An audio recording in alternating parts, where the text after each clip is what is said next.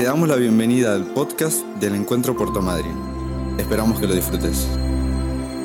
La historia de Pedro es una historia de amor con Jesucristo porque Jesús lo llama, él trabajando un día normal en la oficina, ¿no? está, pescando y Dios lo llama, le dice, vos sos pescador de pescado, sí, ahora te voy a volver pescador de hombre, ¿no? le da como un nuevo nivel de autoridad.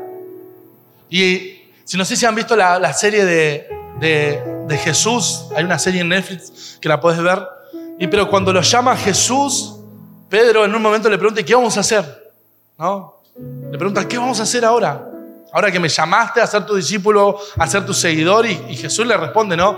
Típico de serie así media armada, ¿no? Vamos a conquistar al mundo, ¿no? Y cuando yo veía esa, esa historia, no, nunca me lo imaginé de esa manera, sino me lo imaginé como uno lo lee en Reina Valera, ¿no? Lo que lo lee en la Biblia. ¿No? Que Jesús todo, todo duro le dice a, a Pedro, lo ve de cerca y le dice, sígueme. Y Pedro dice, te seguiré.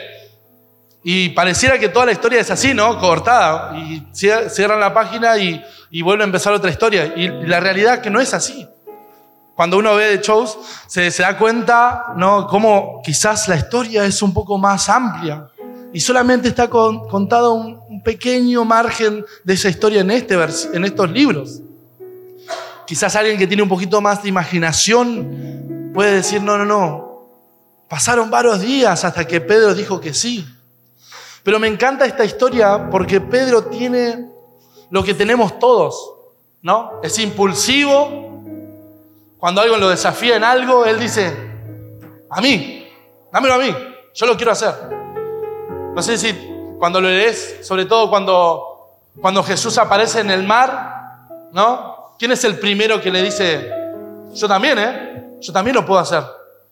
Y da el primer paso y camina unos metros y, se hunde. Y te das cuenta que yo digo, cada vez que leo esos versículos, digo, este podría ser yo porque soy como, alguien me desafía algo y yo digo, ¿qué? ¿No puedo tirarme? ¿No puedo volar como los niños, no? Y va transcurriendo la historia de Pedro, ¿no? Y de repente eh, su historia empieza a ser mucho más reconocida porque ya es uno de los doce discípulos. En un momento él mira a Cristo, Cristo le pregunta, ¿quiénes dicen que soy, quiénes dicen las personas que yo soy? Y Pedro responde, yo soy, tú eres el Cristo. Y se nota que Pedro va teniendo una revelación ¿no? Va teniendo un encuentro tan personal con, con Jesús, no solamente ve milagros, Él es partícipe de los milagros. Y llega una historia clave de la vida de Pedro, que es cuando Él le promete, cuando ya Jesús está hablando de que lo van a venir a buscar, impulsivamente, como todos nosotros diríamos, no, no, a vos no te van a venir a buscar nunca, Jesús. Yo te voy a defender a capa y espada. Y Jesús le tiene que decir, no, no, Pedro, no solamente me vas a negar una, sino tres veces. ¿No? Y es como, como para él en su espíritu es traición eso. Y la vida de Pedro avanza a medida que vas leyendo capítulos de los evangelios, te das cuenta que va avanzando su historia y se va fundiendo ese amor tan fuerte y tan profundo que cuando lo van a buscar a Jesús es el primero que saca un cuchillo y le corta la oreja a alguien. O Pedro está muy loco, no se convirtió, o Pedro amaba mucho a Jesús. Amaba tanto a Jesús que él no dijo que él era el discípulo amado, sino que él lo daba por entendido. Él no tenía que decirle a Jesús, yo sé que soy tu discípulo amado. Para los que tienen hijos ya saben cuál es el hijo favorito, ¿no? El último, ¿no? Los primeros son buenos, pero el último es, ah, ¿o no? Bien, la, princesita, ¿no? El último es como, ah, chiquito, no le digas nada. ¿A cuánto le pasan son hijos menores así? Te dicen, ah, ¿cómo le vas a retar? Mirá. Y, y Pedro en este momento es como, se da por entendido que él iría hasta la muerte con Jesús y en un momento lo dice. Nunca te voy a negar. Y son expresiones que Él tiene. Y son actitudes porque se respaldan con sus actitudes, porque, hey, hay que sacar un cuchillo en medio de una guardia romana que viene a buscar a Jesucristo y hay que hacerse el valiente. Es como hoy, no sé, viene, no viene la policía simplemente, viene los que realmente te golpean, los grandotes, esos que son cinco veces más que yo, ¿no? Que yo sería como un, bebé al lado de ellos. Vienen con los, vienen con los palos, vienen con, hey, saca un cuchillo ahí, cinco osos arriba tuyo, matándote. Y Pedro hace eso y tiene esa conducta, sin miedo a la muerte, ¿no? sin ningún temor. Y me sorprende ese corazón. Pero también me sorprende esta historia de Pedro, que es cuando ya Jesús es crucificado, Pedro niega a Jesús, no solamente lo niega, sino que insulta en medio de eso. ¿No? Es como que dice palabras malas. Se escucha toda la traducción así con palitos chinos, todo, pues no se puede leer lo que dice. Y llega la etapa donde Jesús resucita, y yo me imagino que se escucha por ahí, parece que resucitó Cristo, ¿eh? Y Pedro estaba volviendo otra vez a decir, bueno, tendré que trabajar otra vez de lo que yo trabajaba antes y se acuerda, ah, este era mi barco, lo voy a buscar de nuevo, voy a buscar las sogas con que ataba las cosas. Y Juan 21 nos relata un evento donde Cristo ya viene, después de ser crucificado, después de aparecerse a algunos discípulos, se le aparece a Pedro. Y es interesante que es el, el, evento muy parecido como el día que lo llamó. Es un día casi calcado, de milagros, de sorpresas. Pero esta vez ya está el Pedro que niega a Jesús y está su discípulo, su discipulador que lo viene a buscar. Yo pensaba antes de entrar en la historia, pensaba muchas veces en esos pastores, líderes o discípulos que una y otra vez te van a buscar. Aunque vos hayas prometido un montón de cosas y me he preguntado yo también muchas veces. Yo siempre voy a recordar mis, mis primeros eh, líderes que tenía, que le hice la vida imposible. Gloria a Dios, hoy están sanos, están vivos. Cuando los saludo, cuando los veo así, los abrazo, le digo gracias amigo por, por haberme discipulado me dice, qué duro que eras, qué duro, qué, qué bronca me dabas. Y es interesante pensar de esta manera, ¿no? Se encuentra ahí Pedro el negador, el que volvió a las viejas andanzas de trabajo, se olvidó de conquistar el mundo. Y está esta parte de la historia. Yo quiero leértela porque me parece sumamente interesante para lo que te quiero compartir.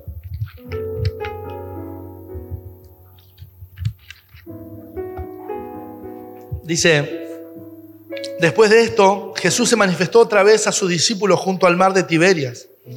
Y se manifestó de esta manera.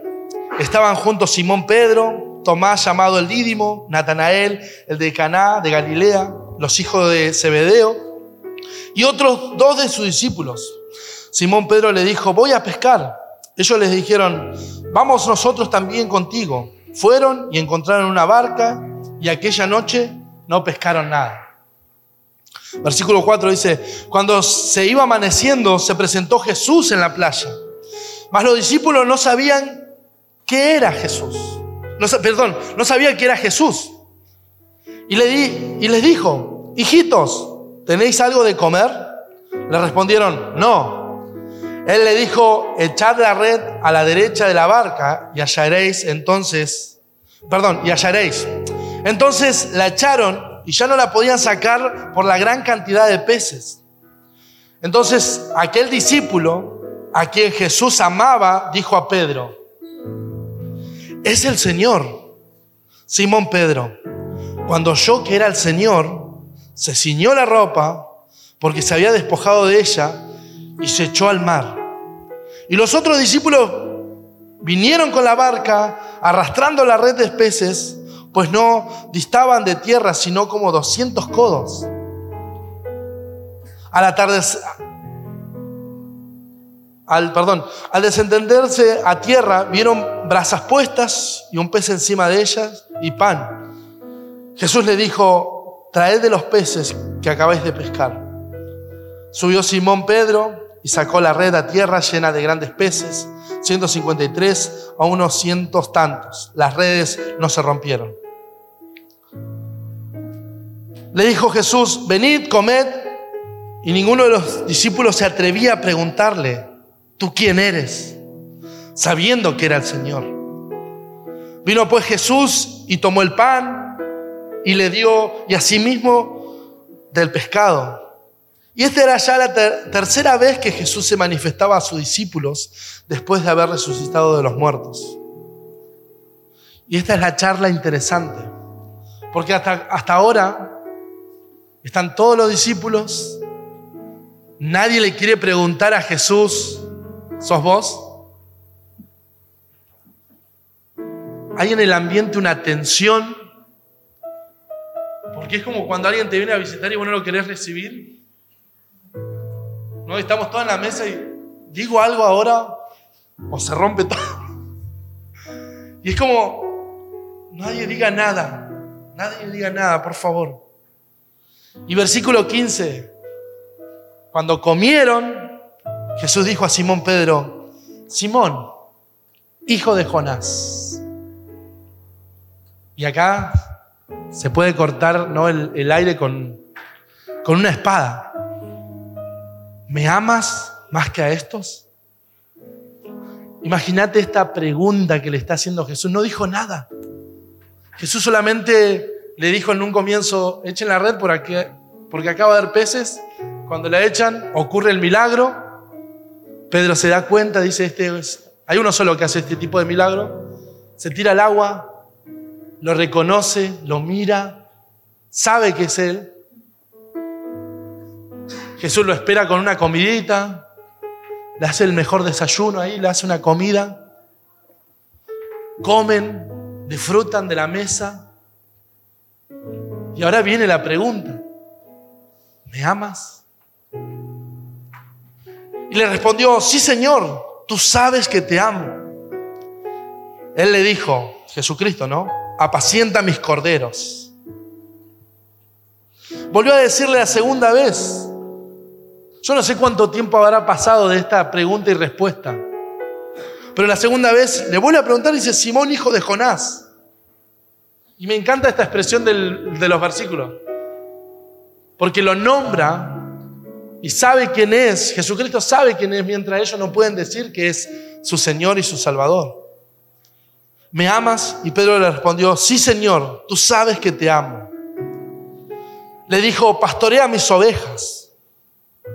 Versículo 17. Le dijo la tercera vez, Simón, hijo de Jonás, ¿me amas? Pedro se entristeció de que le dijesas la tercera vez, ¿me amas?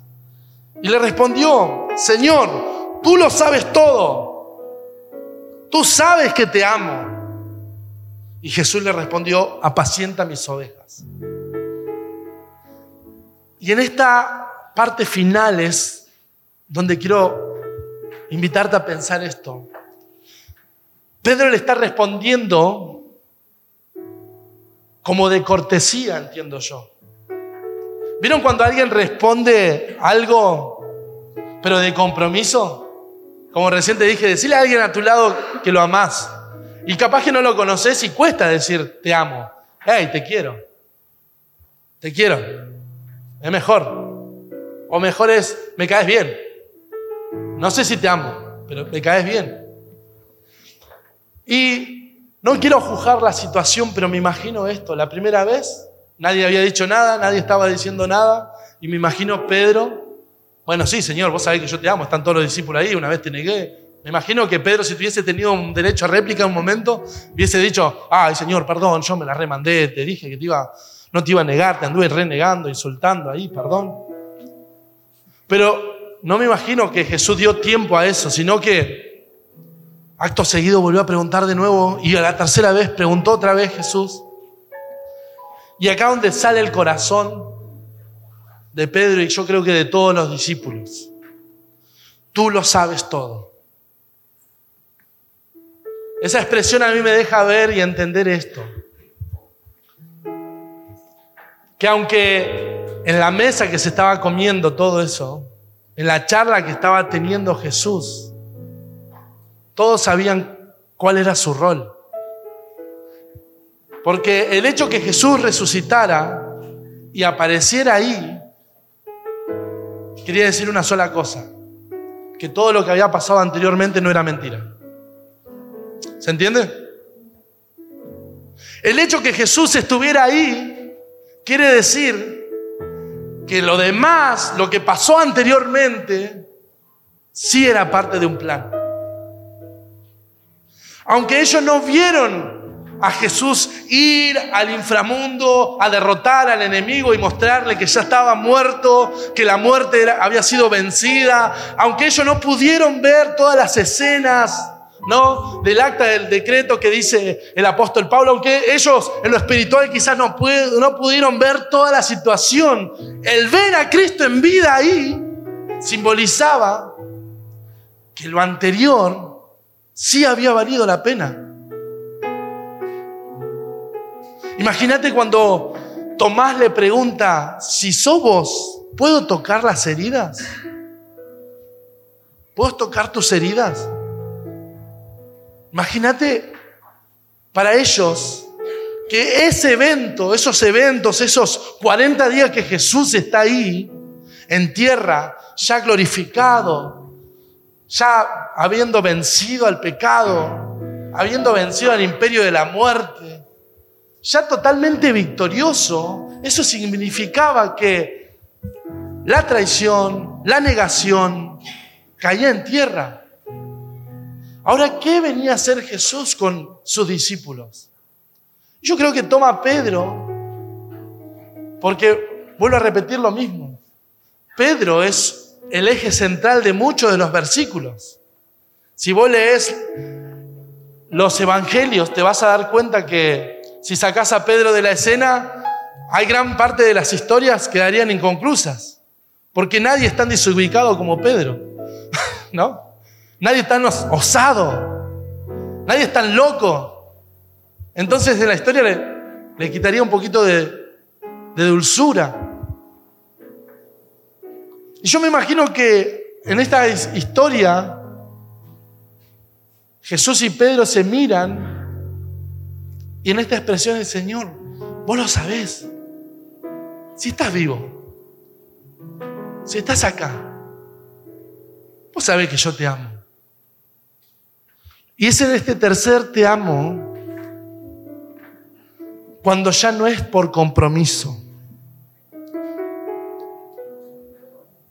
ya es de amor mutuo, ya es por compromiso ya me estoy comprometiendo otra vez. Ya estoy aceptando otra vez que te amo. Y hay una diferencia en hacer las cosas por compromiso y de compromiso. ¿No?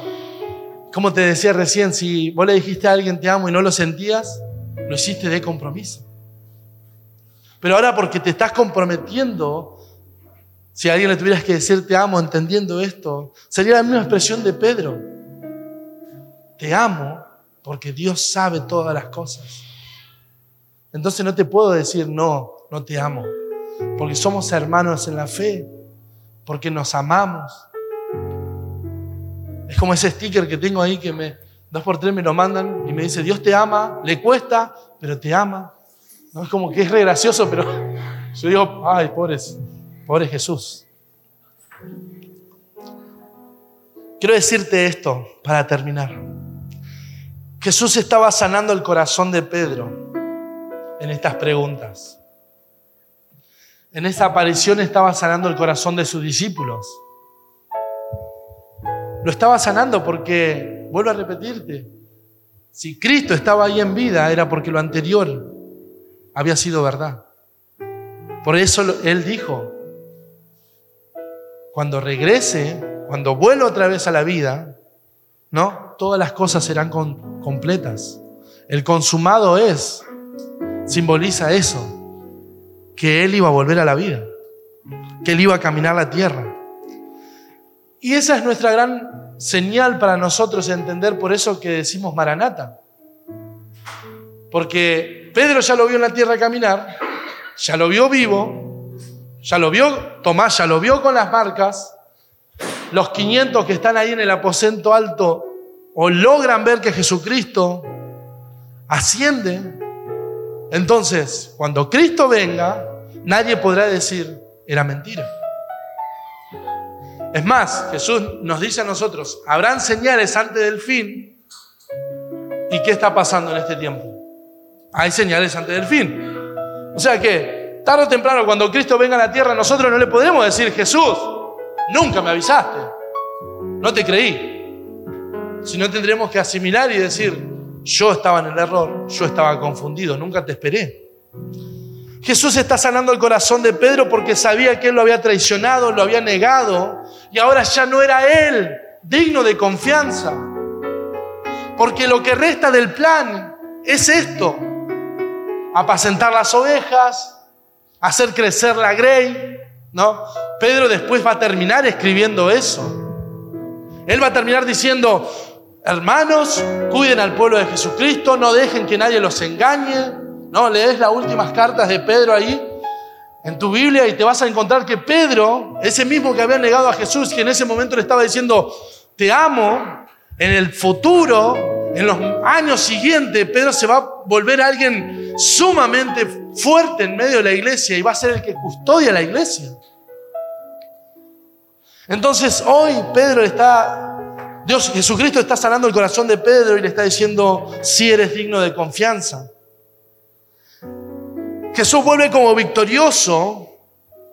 Él vuelve a decirle, he vencido y ustedes también han vencido. A sus discípulos ahí, Jesús le está marcando que Él es la victoria y por ende la victoria ellos la tienen. Por eso es tan importante esta aparición a su discípulo. Jesús le pregunta, ¿me amas? No para escuchar una respuesta vacía, sino para escuchar, te amo. Y es por eso que muchas veces cuando nos encontramos nuevamente con Jesús, cualquier respuesta nuestra, aunque sea mínima, Jesús va a entender que es la respuesta que tenés para darle hoy que le tenés para dar en ese momento. Por eso que solamente con decirle Jesús, venía a mi corazón, Él mueve cielo y tierra para que tu vida sea transformada. No hace falta grandes oraciones, no hace falta firmar nada. Cuando vos abrís tu corazón, Jesús dice, ok, es suficiente. Ahora, yo quiero preguntarte esto. Si Jesús viniera hoy y te preguntaras, te preguntara a vos, ¿me amás? ¿Cuánto me amás? Vieron que a veces cuando uno está enamorado le pregunta a su novia o a su novio, ¿cuánto me amás? ¿De acá al cielo cuánto? ¿No? Y de vuelta, ¿cuántas veces al planeta? ¿No? Y vos tenés que exagerarlo porque cualquier número es chiquito. ¿O no? Si le yo le digo a Bianca, te vamos hasta el cielo, donde están los cohetes, donde le mandan la. Hasta ahí nomás. Ya que hay más planetas ahora, ¿eh? Hay galaxias. Bueno, te, te amo toda la galaxia. Pero imagínate que Jesús viene hoy y te pregunta, ¿no? ¿Cuánto me amás? ¿Cuánto me amás? Yo creo que Dios no está esperando una respuesta. Te amo para sacarlo de encima a Jesús. Está esperando esa respuesta que tiene Pedro. Te amo, tú lo sabes todo. Tú sabes que yo te amo. Y para mí es esto. Esta historia de Pedro simboliza esto. Hoy más que nunca, nuestro amor no tiene que ser solamente porque vine a la iglesia, porque me congregué. Mi compromiso tiene que estar por encima aún de todas las emociones que pueda tener diarias. El te amo que tengo para decirle a Dios sobrepasa todos los entendimientos. Cuando le estás diciendo te amo, estás abriendo tu corazón de tal manera de que Él pueda entrar. Y de eso se trata la relación personal con Dios. Yo no sé cómo es tu relación con Dios. Y yo no sé si hoy o ayer o la semana pasada le dijiste te amo a Dios. Pero sea como sea tu relación, tu trato personal con Dios, no te pierdas la oportunidad de solamente sentarte a la mesa y decirle, te amo. Pero no porque alguien me está pidiendo, sino porque realmente te estoy amando. No porque alguien me está diciendo, ¿cuánto me amas? Del cielo, de la tierra hasta el cielo, ¿cuánto? No, no, no. Yo quiero invitarte a eso, a sentarte hoy a la mesa y decirle, te amo. Ya no importa nada. Nunca ha importado nada. Pero hoy, hoy como veo las situaciones, hoy como veo el mundo, te amo. Te amo más. Vuelvo a repetirte esto. El que Jesús apareciera enfrente de los discípulos, nuevamente, con las marcas en las manos, con las heridas en el costado, simbolizaba que él había ganado, que él había tenido la victoria, que los fariseos estaban equivocados, que todos los que abucharon, insultaron, empujaron, golpearon, insultaron, maltrataron a Jesús, se habían equivocado. El hecho que él estuviera cocinando para sus discípulos simboliza que esa victoria también era de ellos.